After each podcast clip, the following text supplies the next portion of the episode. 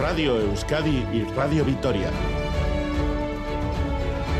Servicios informativos. Noticias de las 7, Egunón. Dentro de cinco días, los y las baserritarras saldrán a protestar a las calles de las diferentes capitales. Lo harán al estilo de lo vivido en Francia estos días, con tractoradas. El sector denuncia que las políticas neoliberales en Europa han provocado una situación de colapso y temen el futuro de sus explotaciones si no se revierten los acuerdos comunitarios en materia de competencia entre países y precios. Estamos planteando medidas estructurales, giros de 180 grados. Y a partir de ahí vamos a ir poder construir un futuro, pero de alguna manera hemos llegado a una situación de colapso en el que si no hay precio no, se puede mantener un sector. Que perdure, pero esta no es la vía. O sea, asfixiarnos a trámites burocráticos no es la vía. Cuando además los productos que están eh, vendiéndose al lado de los nuestros, los que vienen del exterior, no cumplen con, eh, con lo que se nos exige a nosotros, ¿no? Y más cosas, la Plataforma Nacional No a la Caza se manifestará simultáneamente en 44 ciudades del Estado y además también en Bilbao y Pamplona. Lo harán a las 12 del mediodía con el objetivo de acabar con la caza con perros que han quedado fuera de la Ley de Bienestar Animal aprobada el 28 de marzo de 2023. Y pasamos ahora a Chile, donde ya ascienden a 51 los fallecidos por los incendios forestales que afectan a la región de Valparaíso. Valparaíso, Xavi Segovia. Sí, Chile y sobre todo la región de Valparaíso, a 100 kilómetros al oeste de Santiago, sigue luchando contra el fuego, ocho de los cuales siguen activos a esta hora. Incendios que comenzaban el viernes debido a las altas temperaturas, vientos de más de 60 kilómetros hora y la baja humedad que complica su extinción. La ciudad de Viña del Mar es una de las más afectadas, son ya más de 43.000 las hectáreas quemadas. Los incendios dejan por el momento 51 personas muertas, pero las autoridades chilenas temen que puedan ser muchas más. Solo en esta ciudad hay 372 personas desaparecidas. La ministra de Interior, Carolina Toja, asegura que hay indicios de que los incendios puedan ser provocados. Que hay antecedentes serios de que el origen del más grave de estos incendios, que es el de las tablas, podría haber sido intencional. Siempre hay rumores de este tipo, pero en esta oportunidad son antecedentes serios de personas confiables los chilenos tratan de superar como pueden esta tragedia, la más grave después del devastador terremoto de 2010 que dejaba 525 muertos. Diez minutos ya teníamos el fuego encima. Se oscureció todo, el viento parecía un huracán, era como estar en el infierno. Mi casa está allá al frente, la estoy viendo cómo se quema. Un viento terrible y prendió, prendió todo para arriba, todas las casas. El presidente Boric ha decretado el estado de excepción hasta este mediodía. Para hoy se espera que llueva algo y baje la temperatura, pero mañana volverá el calor. Es que ricasco, Xavi. Y volvemos ahora a Bilbao para contarles que hoy se celebra la carrera Corre por una causa, Corre por la infancia refugiada, que esta decimotercera edición contará con un único dorsal, el 43, para recordar que los 43 millones de niños y niñas que se encuentran en situación de refugio alrededor del mundo. La salida será desde el puente de Euskalduna, con llegada al mismo punto, siendo un recorrido circular. La carrera de 9 kilómetros saldrá a las once y media y la caminata de 5 kilómetros saldrá un minuto después. Es todo, volvemos con más noticias a las 8 y en todo momento en itv.eus y en la aplicación ITV Albisteac.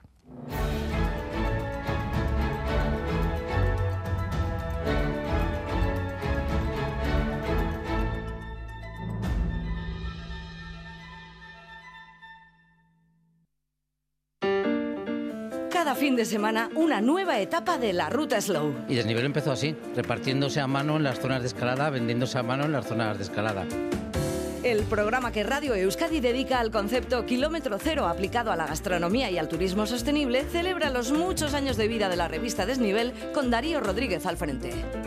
La montaña es nuestra pasión, la montaña es nuestro mundo siempre apelando a la montaña, a los mendisales que decimos en Euskadi. Euskadi siempre ha sido la referencia. Hay pocos lugares como Euskadi con el nivel deportivo en alpinismo y en escalada. Y sobre todo la visión del alpinismo de la gente de Euskadi, ¿no? Esta visión tan, tan pura. La ruta Slow con Aitor Buendía. Los domingos y festivos a la una de la tarde en Radio Euskadi compartimos lo que somos. Hágase la luz con Goisal del Andabaso.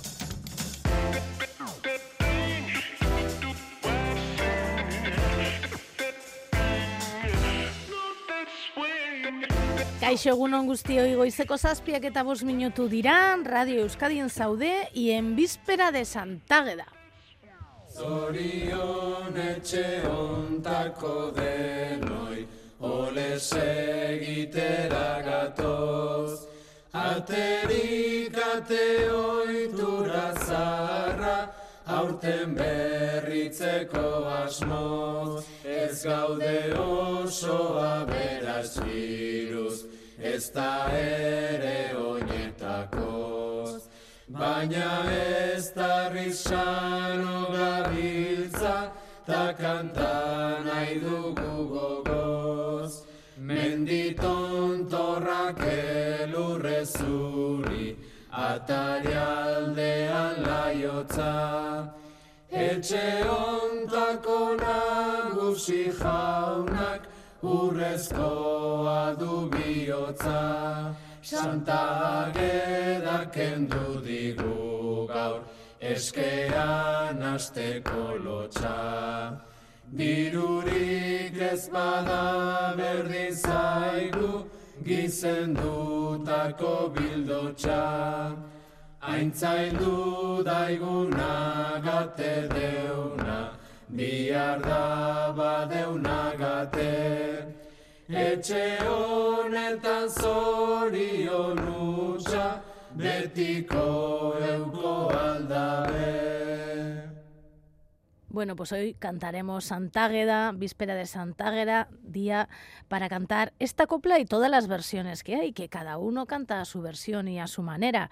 Joseba Urruela y Aitor Arrizabalaga todavía no han cantado, pero que sí han traído maquillas y cantarán, cantarán más tarde. ¿Tú qué versión cantas? 688-840-840 con el 0034 si escribes desde Iparralde. Este es el WhatsApp de Radio Euskadi. Nos puedes cantar, ¿eh? como, tú, como tú lo veas. Hágase la luz arroba itv.eus es nuestro email. Prefiero no decir nada por si lo empeoro. Prefiero no tocar nada no vaya a ser que se rompa lo poco que nos queda,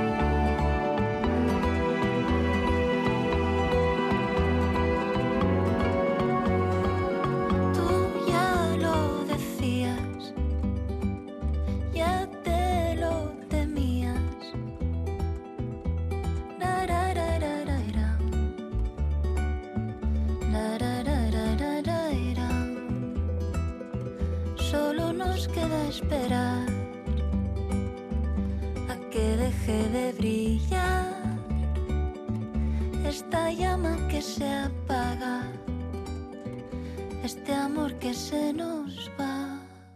El WhatsApp de Radio Euskadi. 688-840-840. Hágase la luz.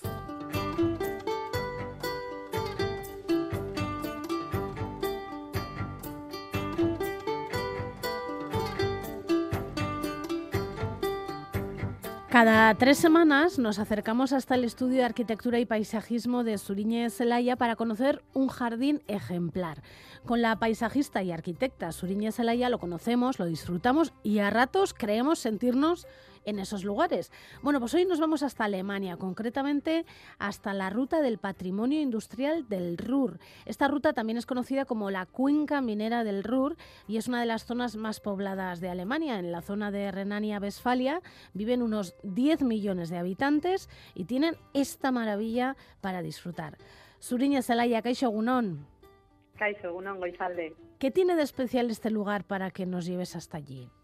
Pues bueno, ya sabes que cada vez que, hablamos de jardines me gusta visitar distintos lugares, ¿no? que sean distintos entre ellos, unos más pequeños, otros más grandes, unos privados, otros públicos, clásicos, más actuales y bueno, este es un lugar muy especial, es muy distinto a todos los que de los que hemos hablado hasta ahora y bueno para mí a mí yo le tengo como un especial cariño porque bueno lo descubrí pues cuando vivía en Alemania hace cerca de 20 años o así y ya cuando lo descubrí ya me pareció bueno aluciné no aluciné me pareció una pasada y todavía hoy en día cuando lo recuerdo cuando lo repaso y pienso en él todavía me parece un sitio espectacular y por eso quería hablaros de él no porque seguro que hay mucha gente que, que lo conoce pero otra mucha no y yo creo que, bueno que es un lugar que, merece la pena hablar de él y descubrirlo y sobre todo visitarlo porque bueno la ruta industrial del Ruhr es una ruta que recorre pues los principales hitos del patrimonio industrial de la cuenca del río Ruhr es un, un, espacio que se ha reconvertido, ¿no? Lo que, lo que era un antiguo espacio con un carácter muy industrial, pues ahora se ha convertido en un espacio cultural y social y no es un único sitio, ¿no? Es un único jardín o un, espacio en la naturaleza, sino que es una ruta a lo largo de todo el río. El río Ruhr está, se encuentra como al oeste de Alemania, cerca de las ciudades de Dortmund, eh, Duisburg y muy cerca también de, del río Rin, eh, Colonia, Düsseldorf, Bonn, están también por ahí, ¿no? Y toda esa zona es una de las áreas más pobladas de Alemania, como tú bien decías, es también y ha sido pues el corazón un poco industrial económico de, Europa, ¿no? Forma parte de lo que es la banana azul que le llaman, esa megalópolis, ese corredor urbano, ¿no? Que hay en Europa que va desde el norte de Italia, pues eh, cogiendo ciudades como Milán, Zurich, Basilea y luego sube a toda esta zona de Alemania, ¿no? ya más eh, Frankfurt, Colonia y gira hacia Países Bajos con Bruselas, Amsterdam, Luxemburgo y llega hasta hasta Londres, ¿no? Bueno, pues ahí en el corazón de ese corredor se encuentra esta cuenca, esta antigua cuenca minera y bueno, pues es una zona que ha estado siempre muy vinculada, bueno, siempre no, ¿no? Pero desde el siglo XIX, así, muy vinculada al tema industrial, ¿no? por la revolución industrial. Y bueno, hubo allí muchos desarrollos en torno a yacimientos pues de carbón y de hierro y durante muchas décadas pues estuvieron extrayendo de ahí esos, minerales y trabajando y ello eso creó pues muchos puestos de trabajo y mucha prosperidad para, para el país no solamente por por dónde estaba situado también pues porque tenían una red de transporte muy desarrollada con ríos canales trenes pues que hacían que toda esa industria fuese muy potente no solo a nivel de Alemania sino a nivel europeo ¿no? y podemos imaginar un poco pues cómo era ese paisaje ¿no? lleno de fábricas con chimeneas echando humo, con, bueno, pues como muy gris, ¿no?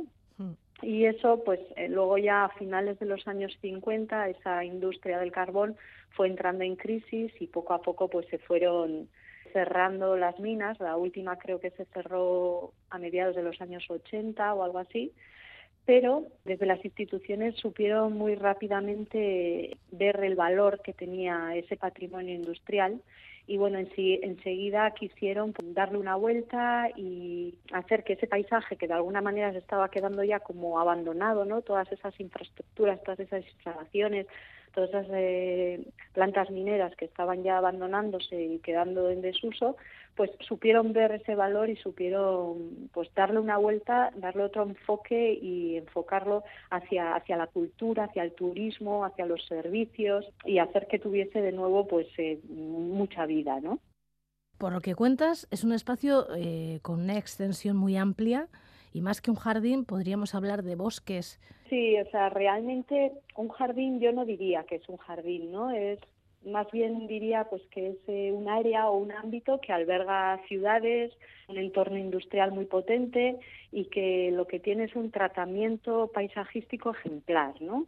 De alguna manera digo digo que es ejemplar bueno tiene un tratamiento paisajístico ejemplar al margen también de la estrategia socioeconómica que ha llevado adelante para revitalizar digamos ese espacio no pero en lo que al paisajismo se refiere, digo que es ejemplar porque de alguna manera han sabido intervenir en ese espacio con una mirada muy sensible, ¿no? que, que permite pues tratar, diseñar y gestionar la naturaleza y esos y esas infraestructuras existentes pues de una manera especial. Quiero decir que no han cogido ahí, han derribado todo lo existente y han creado desde cero algo nuevo, potente, que atraiga más gente, sino que han sabido ver el valor de todo, de todo ese patrimonio, de, de no solamente como, como conjunto, sino también como elementos arquitectónicos, las infraestructuras, los, las edificaciones que hay allí, y las han dejado, la mayoría están como estaban, eh, hay algunas que han, las han rehabilitado por dentro para integrar nuevos usos, pero siempre con unas rehabilitaciones súper respetuosas, bueno, pues que, que dejan eh, todos los vestigios de lo que era esa época industrial, pues quedan súper latentes, se ven perfectamente. Luego, cómo han combinado con la naturaleza, ¿no? Han dejado también pues espacio para que la naturaleza se desarrolle, no no han ido a un concepto paisajístico de mucho control o muy intensivo, de una jardinería con lo que estamos acostumbrados, sino que han permitido eh, pues que la naturaleza siga su curso y eh, bueno invada algunas zonas. Entonces de alguna manera se desdibujan pues esos límites entre lo que es la arquitectura construida por el hombre y la naturaleza como más asilvestrada no y eso hace también que, que parezca como más real, que se intuya todavía también como ese aspecto un poco como de abandono, como decadente, y hace que todo tenga como un, sí, una estética y un ambiente como muy especial, ¿no? Y respecto a, a, la imagen, es decir, a lo que vemos, ¿es muy verde? ¿Es una especie de selva negra? Bueno, eh, tenemos que eh, dar, pensar que el, paisaje en Alemania siempre es muy frondoso, ¿no? Es un clima húmedo y allí mm, las ciudades son verdes, son verdes porque en cualquier eh, pedazo de tierra sin que siembres nada crece todo eh, muy frondosamente, ¿no? Entonces toda esta ruta tienen mucha carga forestal, ¿no? Hay mucho arbolado, mucho bosque autóctono, como pueden ser pues de, de robles, de abedules, de hayas, de coníferas. Entonces, sí es muy verde, ¿no? Y esa mezcla de, de, la, de lo verde de la naturaleza con el color naranja del óxido de las fábricas, del ladrillo rojo, pues hacen como una mezcla maravillosa, ¿no? Y con un telón de fondo de un cielo gris, ¿no? muy alemán, pues bueno, gente sí vive en esa zona, ¿no? Sí, sí, claro, vive mucha gente. Ya hemos comentado que es una de las zonas más pobladas de, de Alemania. Eh, además, en el entorno de, Essen y por ahí hay muchísimas universidades, vive mucha gente. De hecho, han sabido también utilizar pues ese, esa unión entre el conocimiento y la ciencia, ¿no? Para aplicarla también a, al desarrollo pues de esta nueva economía, ¿no? Pero en relación a la, a la gente, también me gustaba, me apetece contar, en la época se construyeron muchas fábricas y eso hizo que se diera mucho trabajo a mucha mano de obra que también supuso creó la necesidad de tener que construir viviendas, ¿no?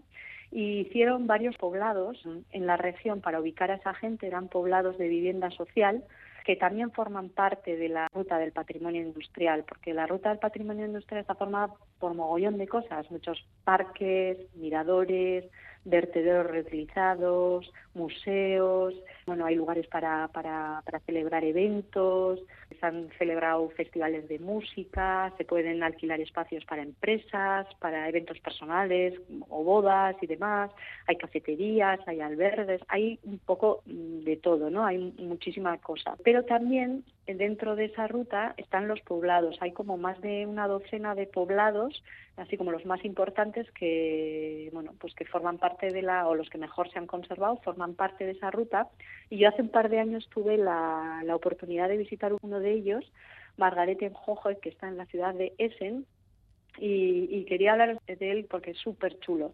Es como, bueno, una vivienda social que está eh, inspirada en las ciudades jardín de Inglaterra, ¿no? Ideadas por Howard. O sea, que son Eh, bajitos. entonces, Sí, es un barrio de, de casas así como unifamiliares o adosadas que están creados eso con esa filosofía no de ciudad jardín. La ciudad jardín, eh, bueno, pues es un movimiento urbanístico que se creó en Inglaterra por Howard y lo que lo que pretendía era de alguna manera sustituir las ciudades industriales por unas pequeñas ciudades que estuviesen pues más en el campo, más relacionadas con lo rural y con lo agrícola y que de alguna manera mejorasen los estándares de salud y de confort de los trabajadores de esas de esos trabajadores de las fábricas industriales que tuvieran unas buenas condiciones de vida, ¿no? Y que creasen pues unas ciudades saludables, que no fuesen muy grandes, limitaban el tamaño y el número de personas como en torno a 30.000 habitantes, para que de alguna manera la vida que en ellas se desarrollara fuera muy saludable, que estuviese siempre en relación con la naturaleza. No sé si había como una relación de 5 a 1 entre lo construido y lo natural y siempre intentando mejorar un poco las condiciones de las viviendas que hasta entonces habían tenido los trabajadores, ¿no? Pues eh, dotándoles de, de baños, de calefacción, de bueno, de jardines y en idea creo que en este caso de Margarete no fue así, pero en idea las ciudades jardín también se construían sobre suelo público o sobre suelo eh, común en cooperativa, ¿no? Para evitar especulaciones. Y un poquito con esa idea se creó este este poblado de Margarete en Joge, donde además por primera vez se combinaban no solamente se combinaban como clases sociales, no estaban solamente los trabajadores de las fábricas de las de la industria, sino que había también ahí empleados funcionarios municipales, vaya. Y bueno, es muy es muy chulo de ver. Supongo que hay que cumplir ciertos requisitos para estar en ese poblado, ¿no? Bueno, ahora ya no sé cómo lo gestionan, la verdad. Supongo, no sé si ya si sigue siendo el suelo. Bueno, en este caso no sé si llegó a ser en ningún momento el, el suelo de, de propiedad eh, pública. No sé ahora mismo cómo lo gestionan. Lo que sí se ve es un poco pues la estética y no Tú, eh, vas ahí por ese barrio y desde luego no parece un barrio de, de, trabajadores o de clase obrera como los que por ejemplo se construyeron en esa época aquí, ¿no? Esta ruta de la cuenca del Ruhr es territorio público, la gestión es pública. Sí, la gestión es pública y la gestiona bueno, la Federación Regional del Ruhr Sí, es la gestión es, es, pública, sí. ¿Y cuántos kilómetros es más o menos, eh? Sí, bueno, es que no abarcas. Hay como más de 50 hitos para ver. Eh, un hito de esos puede ser un parque enorme, un parque creado en una antigua planta minera, donde está pues toda la infraestructura, imagínate, pues un edificio lleno de, de, chimeneas, de tubos, de pasarelas elevadas metálicas, de canales, de, de carriles de, de, tren para el transporte de la mercancía, de fosos, de bueno, pues un, un espacio muy muy amplio en el que pues, pues se ha igual dicho una rehabilitación del espacio, ¿no? Del espacio exterior, me refiero, donde se han creado pues unas zonas de estar, donde de repente hay un rocódromo en una antigua pared de una fábrica de ladrillo, en otro hay un espacio para hacer algún evento, hay de repente igual un pequeño restaurante o una cafetería, un museo, todo eso igual es uno de los parques. Pero luego en otra de las zonas pues hay eh, un museo de la minería. Por ejemplo, en Bochum, la ciudad de Bochum, está el Museo de la Minería, que ahí sí que te permite entrar en el, el subterráneo, en una mina subterránea.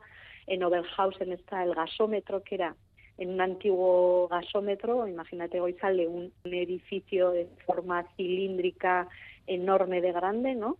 Que era un depósito de gas, pues que se ha reconvertido en un espacio expositivo, ¿no? Donde, bueno, pues, pues es algo como muy espectacular. Hay también vertederos, ¿no? Antes he comentado, en los espacios donde antes vertían pues los materiales residuales de toda esa explotación minera, los han tratado, los han depurado y han hecho una restauración ambiental de esa zona, han puesto sustrato, han puesto naturaleza y han creado, se crean como una especie de montañas, ¿no? de montículos, que además de intervenir también artísticamente con instalaciones o con esculturas, permiten que la gente pueda subir y al estar un poquito más elevados funcionan como miradores para, para ver el paisaje industrial de toda la región, ¿no? O sea, una Así pasada, que, ¿no?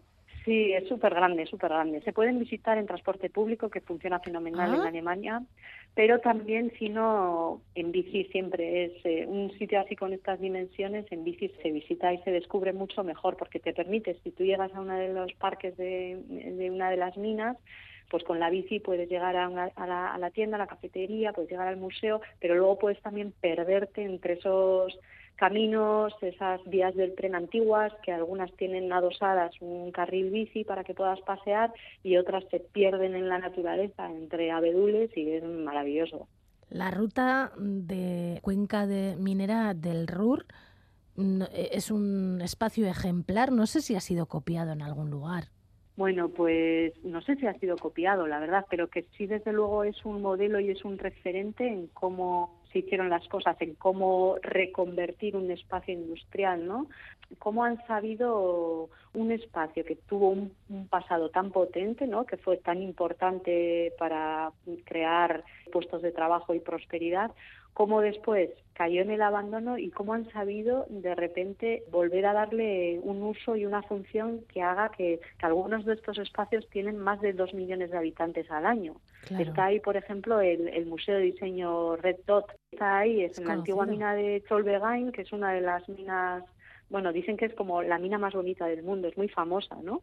Eh, este museo lo restauró Norman Foster, está allí también el Museo de- del Ruhr, que está pues eh, bueno adaptado a uno de los edificios que, que había allí entonces se desarrollan cuatro plantas y el recorrido empieza desde la última planta entonces tienes que subir por una especie de no sé si es una cinta transportadora o unas escaleras mecánicas no, no recuerdo si era una rampa o una escalera pero bueno mecánica hasta arriba que es la rampa o escalera más larga que hay en toda Alemania subes hasta arriba luego vas bajando ahí te encuentras pues que en la sala de calderas eh, está el museo de diseño en la cafetería, estás tomándote algo en la cafetería, estás como entre turbinas, es como todo muy raro, ¿no? Muy raro y muy muy bonito, muy chulo, porque es bueno saber de alguna manera aprovechar lo existente, no tener que eliminarlo, se mantiene de esa manera la memoria histórica del lugar y hace también que ese espacio sea diferente, ¿no? Y sea tenga su propio carácter, ¿no?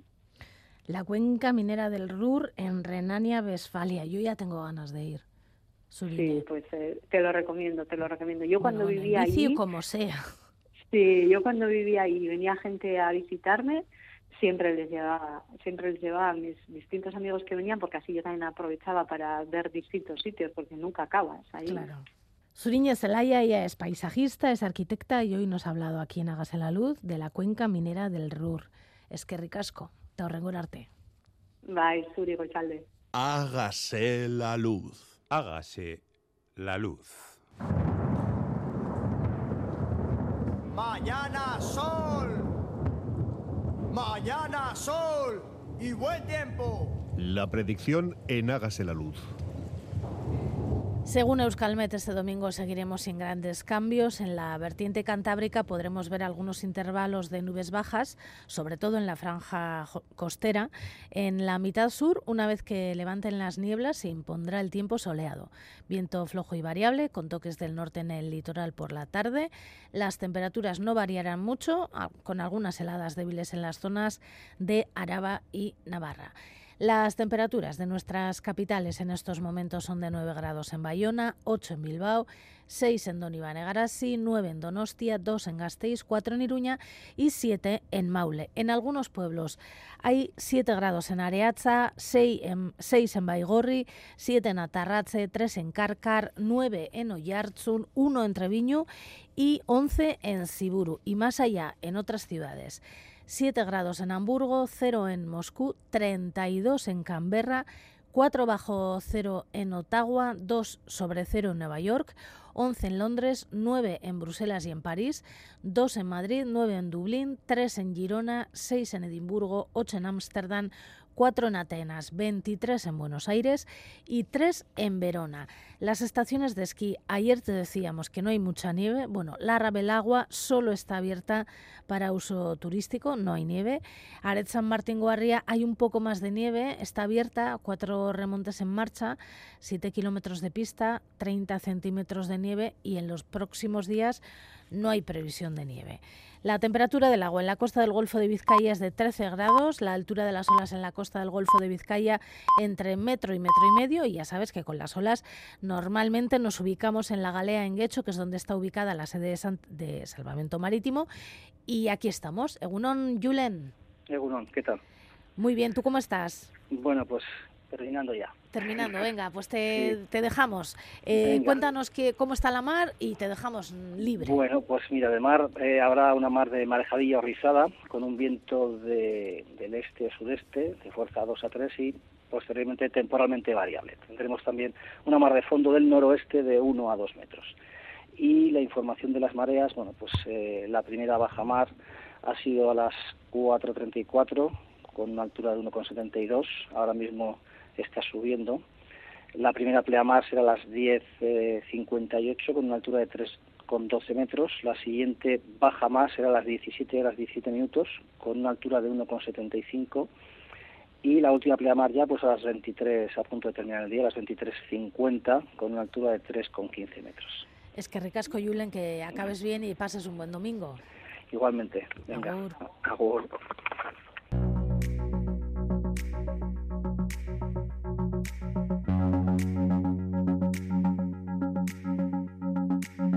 Protesta condoeza erakusteko tresna. Este es el titular de Berría para hoy, unas letras en negro sobre una pancarta blanca que sujetan las dos manos. Esta es la portada. Y explican en la noticia que el año pasado aumentaron las protestas en Euskal Herria. Es un reportaje en el que, entre otras personas, hablan con el doctor en ciencias políticas Igor Aedo, que dice munduko mobilizazio e, historiko asko ziurgabetasun politikoko egoera batean gertatu izan dira. Momentu horretan jendearen imaginarioan presente dagoelako egoerak okerrera egin dezakeela. Hay una mujer que te vas a encontrar en muchos diarios europeos. Se trata de Michelle O'Neill.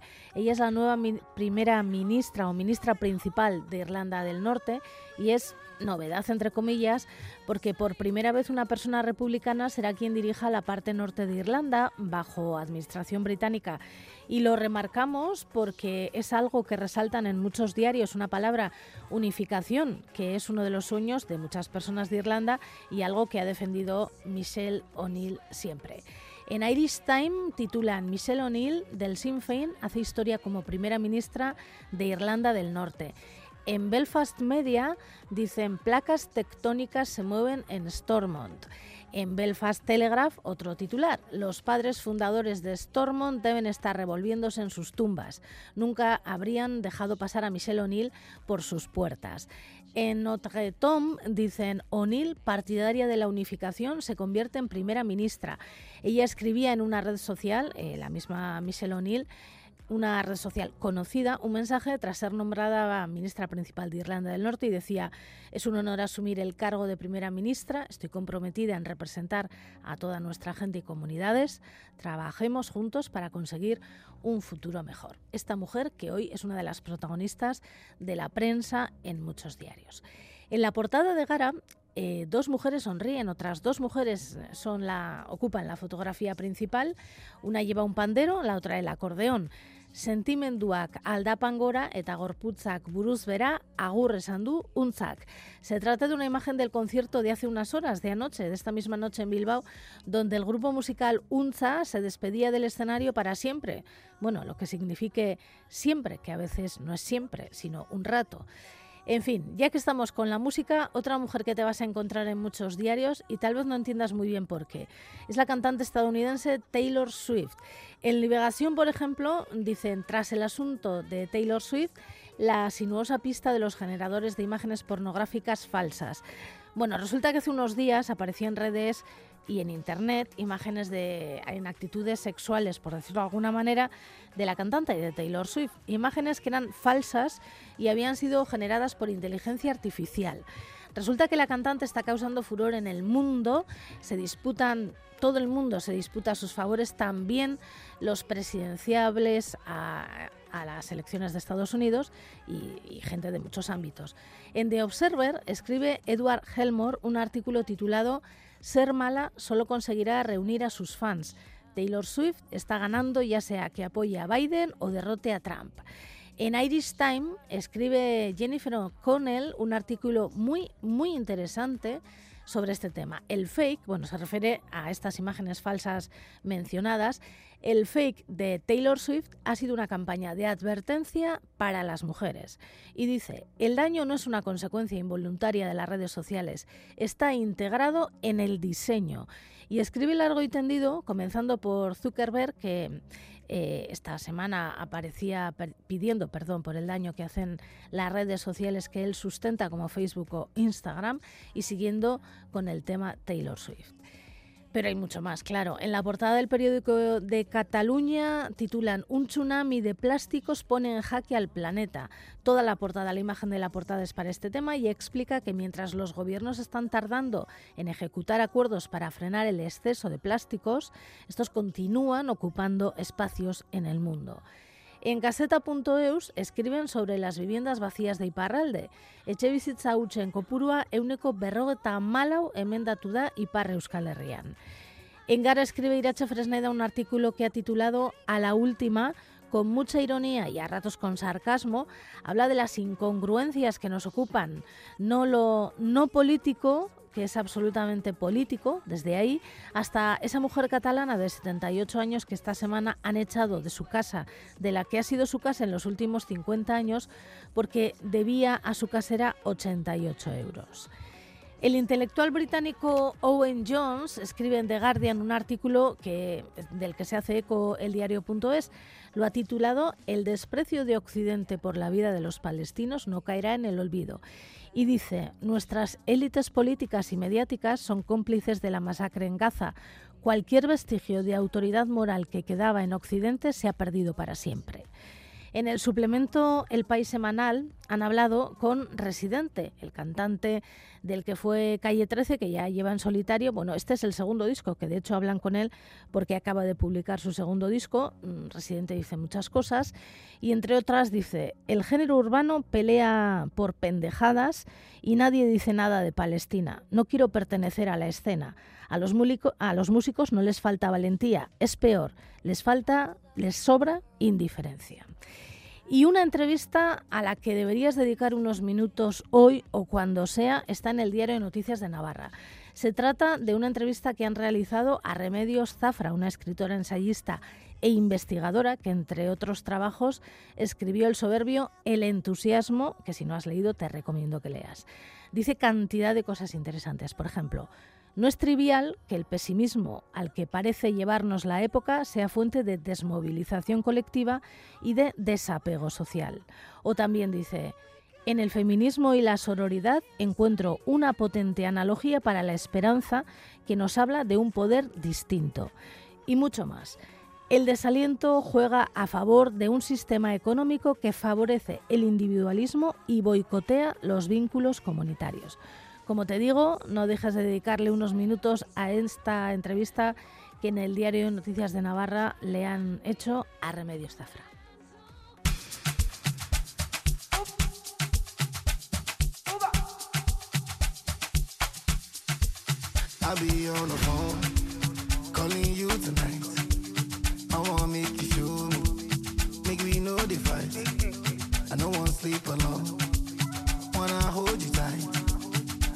For my but I'll be alright.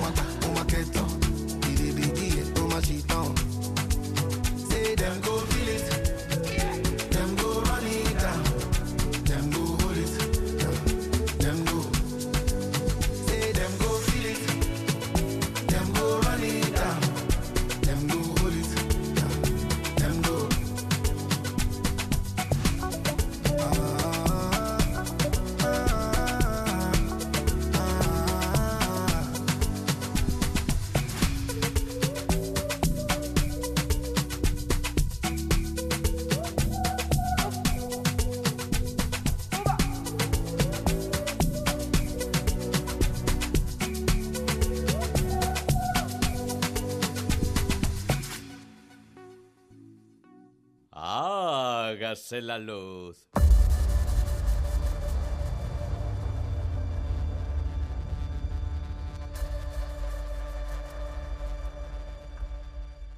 Más allá de nuestras vallas, el mundo que nos rodea, el mundo al que pertenecemos, no está pasando sus mejores momentos. Aunque, ¿qué podríamos decir del siglo XX con sus tragedias, sus dramas y sus guerras? Queremos hablar sobre lo que está pasando ahora y aquí, en este mundo, y por qué, con José Ramón Bengoechea. Él es catedrático de Derecho en Euskal Herriko Universitatea, doctor en Derecho por la Universidad de Edimburgo, doctor honoris causa por la Universidad de Helsinki y una de las personas con las que charlamos sobre el mundo a estas horas de la mañana. José Ramón Bengoechea, ¿qué Egunon? Egunon goizalde eta entzule. Bueno, tenemos cantidad de temas entre manos, así que si te parece vamos a comenzar con la declaración de la Corte Internacional de Justicia a la petición que hacía Sudáfrica sobre la denuncia por genocidio contra Israel por los constantes ataques contra la ciudadanía palestina en Gaza desde hace más de tres meses. ¿Qué te ha parecido esta resolución que tenemos que decir que es una resolución a la petición de medidas cautelares o qué es exactamente lo que se ha decidido? Sí, es correcto. Sudáfrica introdujo una acusación contra Israel ante el Tribunal Internacional de Justicia, precisamente alegando que se está produciendo una vulneración de la Convención Universal sobre Genocidio por las actuaciones que estaba llevando a cabo Israel desde el, precisamente el atentado de Hamas el 7 de octubre pasado. Junto a esta solicitud principal, la causa principal, también presentó la solicitud de unas medidas urgentes provisionales para ordenar que se detuviese la actuación de Israel considerando que podía ser precisamente constitutiva del delito de genocidio.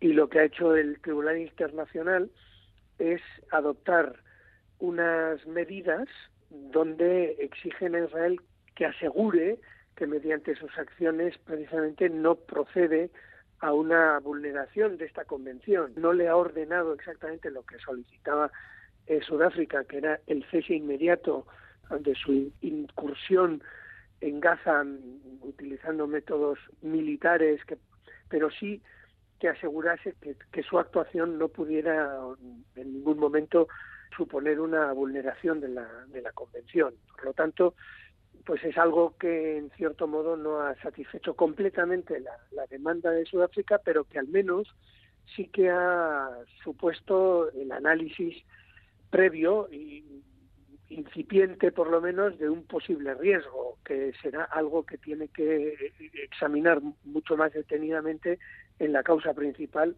que llevará llevará su tiempo hasta que adopte la decisión definitiva. Pero bueno, es, es una importante resolución que pone por el momento una especie de tarjeta amarilla, ¿no? No es una tarjeta roja, pero sí una tarjeta amarilla y un, una necesidad de que Israel dé cuenta precisamente de las actuaciones que está llevando para asegurarse de que no se infringe la, Convención sobre Genocidio. Esta tarjeta amarilla, como tú bien decías, ha dejado frío a bastante gente porque realmente Israel no ha dejado de, de bombardear Gaza. Sí, bueno, el tribunal no le exige el cese inmediato. Eh, Israel alegaba que tenía derecho a defenderse precisamente de los ataques de Hamas y esta parte del argumento ha sido aceptado por el tribunal, no ha exigido el cese inmediato, pero sí que por lo menos ha puesto, está poniendo la lupa, ¿no? Eh, de alguna forma sobre la actuación de Israel. Luego, evidentemente, lo que vaya a hacer Israel con esta resolución, bueno, pues ya eh, creo que el ministro de Seguridad del Estado de Israel dijo que lo consideraba algo como, como un papel higiénico. En fin, creo que indica claramente cuál es la actitud que tienen hacia, hacia el tribunal. Pero también debe decirse que Israel sí que se empleó a fondo en su defensa jurídica ante el Tribunal Internacional de Justicia, por lo tanto, aunque luego no lo vayan a cumplir, sí que están intentando minimizar por lo menos la actuación del Tribunal de Justicia o, al menos los argumentos que pueda tener contra, contra Israel. Porque contra Israel igual no va a tener mucha presión la decisión que vaya a tomar la Corte Internacional de Justicia, pero contra los países que están de alguna manera protegiendo a Israel sí que puede tener sí que puede hacer presión.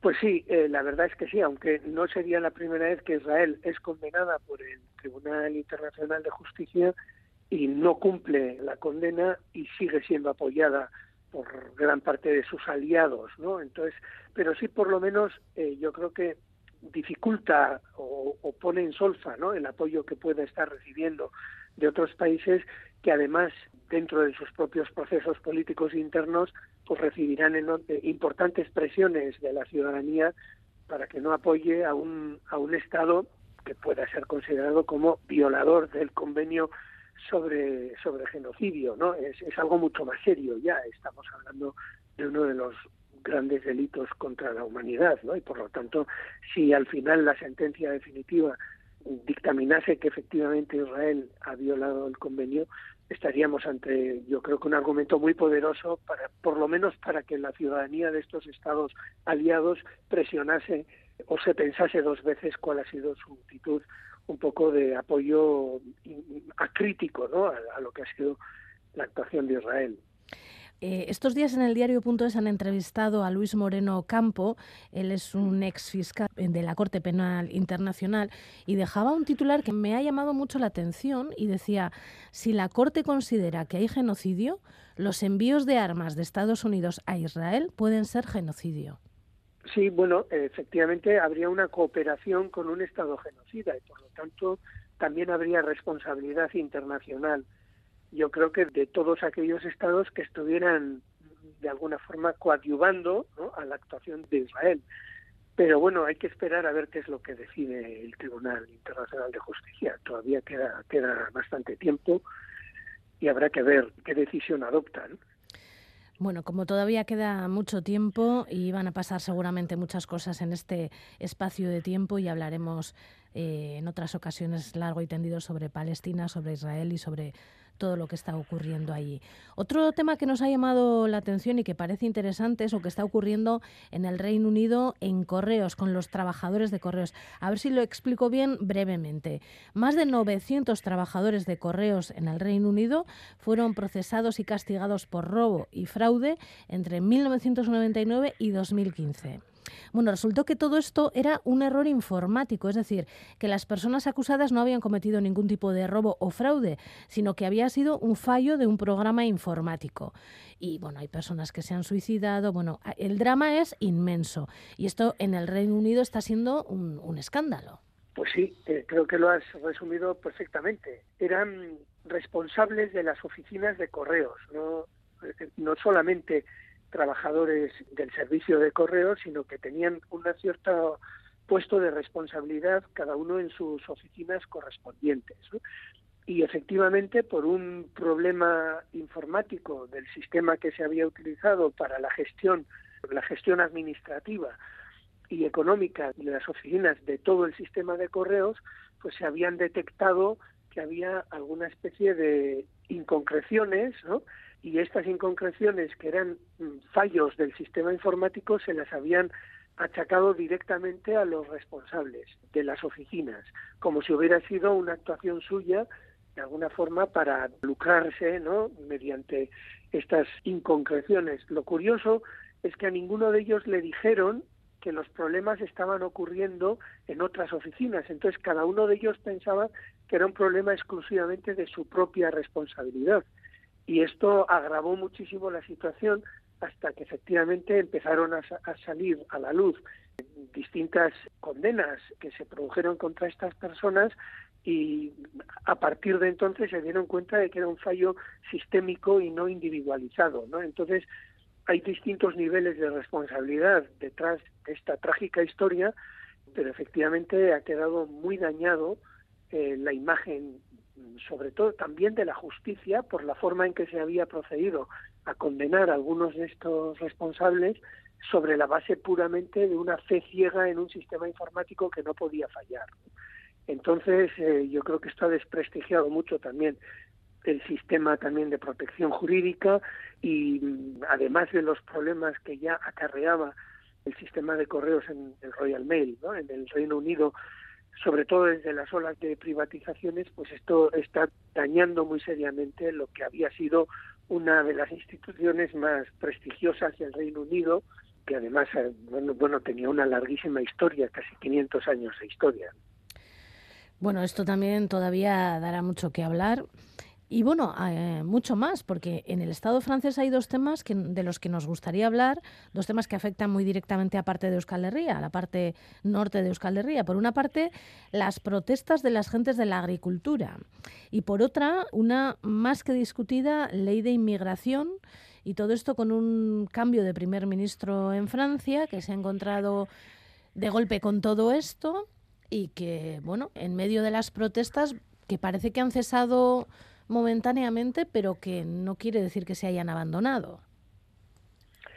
Pues sí, la verdad es que en Francia están ocurriendo cosas eh, muy interesantes. Yo añadiría una tercera, que es la propuesta de reforma constitucional para blindar una especie de derecho individual al, al aborto, que está ocurriendo en este momento en la solicitud por parte de la Asamblea Nacional de modificar la, la Constitución parece que va a progresar en ese sentido. El tema de la ley de inmigración, efectivamente, el Consejo Constitucional, que es el equivalente al Tribunal Constitucional aquí, ha invalidado, yo creo que por encima de 30 artículos esta ley, y lo curioso de esta, de esta ley era que había sido negociada por parte del partido que apoya a Macron en la Asamblea Nacional, con la derecha, ¿no? Y la derecha había introducido una serie de, enmiendas que habían sido aprobadas con la mayoría de derecha y extrema derecha en Francia, que eran limitadoras en, exceso de, de, los derechos, sobre todo de acceso a la nacionalidad, sobre todo, ¿no? Pero también de otra serie de medidas que intentaban restringir la inmigración, también afectando a los derechos de los estudiantes, las pruebas que tenían que demostrar los estudiantes para acceder a permisos de residencia o visados, etcétera, ¿no? El caso es que, curiosamente, a pesar de haber aprobado esta ley, el propio presidente de la República y también el presidente del gobierno, entonces todavía era Elizabeth Bourne, eh, habían presentado un recurso también eh, ante el Consejo Constitucional contra algunos artículos de esta ley. O sea que es curioso porque finalmente no han salido como perdedores de la decisión del Consejo Constitucional, sino que eh, quienes han salido realmente como perdedores han sido tanto la derecha como la extrema derecha en Francia. ¿no? Entonces, tendrán que reformarse muchos de estos artículos para conformarse a la decisión del Consejo Constitucional. Y efectivamente, como dices, pues las protestas del mundo de la agricultura en Francia pues están siendo muy sonadas, están montando eh, mucho ruido y provocando bueno cortes de las autopistas, etcétera, y parece que va que va muy en serio y sus reivindicaciones pues son varias y complejas y algunas veces tampoco es que vayan a favor de una visión muy europeísta porque también parece que están acusando a otros estados europeos de utilizar prácticas que pueden considerarse como de, dumping de precios, etcétera, pero hay un montón de reivindicaciones, algunas parecen comunes a otros sistemas europeos, muchas algunas son relacionadas con razones ecológicas, una normativa europea de protección del, medio ambiente que a veces afecta a las prácticas que venían utilizando agricultores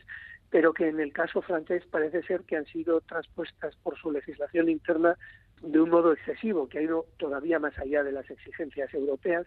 También protestan por una excesiva burocratización de su trabajo. Es cierto pues que tiene grandes complicaciones y sobre todo se quejan también del hecho de que tengan que, que respetar ellos una serie de medidas ambientales que sin embargo en muchos de los productos importados, sobre todo de terceros países, pues no se respetan, ¿no? Entonces a ellos les exigen condiciones que no se exigen para productos importados de terceros países.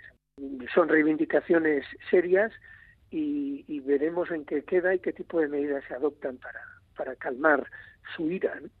Bueno, eso en el Estado francés, pero en Alemania también pasa algo parecido, ¿no? También hay protestas de las gentes de la agricultura, también quieren de alguna manera facilitar la deportación de inmigrantes y además eh, hay manifestaciones masivas, por una parte, a favor del drama que están sufriendo la ciudadanía palestina y por otra en contra de la extrema derecha o del auge de la extrema derecha. Sí, en Alemania efectivamente parece además que el movimiento para oponerse al auge de AFD, que sería un poco su partido de extrema derecha, ha tenido cierto éxito en las elecciones, al menos en el land de Thüringen, ¿no? y por lo menos ahí por lo menos se ha visto como la, movilización por parte de la ciudadanía en contra de estos países de estos de estas fuerzas de extrema derecha pues eh, ha tenido un cierto éxito y puede ser una de las claves para la actuación futura. Pero efectivamente las movilizaciones del mundo de la agricultura se comparten en gran parte de Europa.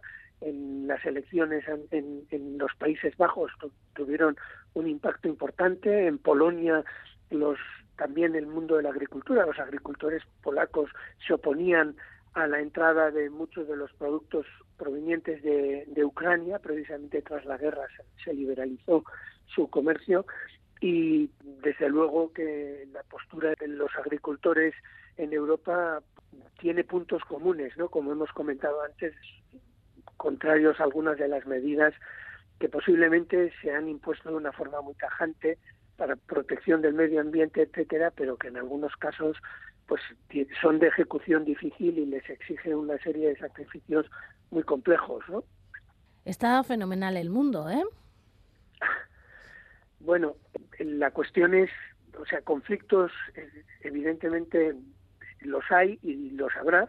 La cuestión es si tenemos mecanismos suficientes para canalizarlos de una manera civilizada y, como, como bien has dicho en la introducción, el siglo XX no es que fuera particularmente pacífico. Entonces, si podemos evitar llegar a esos extremos de incivilidad, pues el que existan conflictos pues no es no es algo necesariamente malo siempre que haya formas de, de solventarlos ¿no? y de afrontarlos el derecho tiene que ayudar en ese sentido y no y no añadir gasolina al fuego ¿no? Bueno, pues esperemos que así sea y que haya que los caminos que hay para resolver las cosas cívicamente se utilicen y vayan por buen camino. José Ramón Bengoechea, benetan eskerrik asko. Zuei, zuei, eskerrik asko zuei. Bizitzak emandako irria eta malkoa etxeko kaosero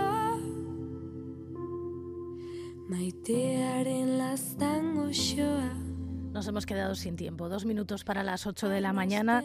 A esa hora llegará Itziber Bilbao para tomar el testigo de la información en directo aquí desde el estudio 1 de Radio Euskadi. A medianoche, hora de vampiras y vampiros, hablamos en Pompas de Papel con Mirena Gurmeabe. Volveremos la semana que viene.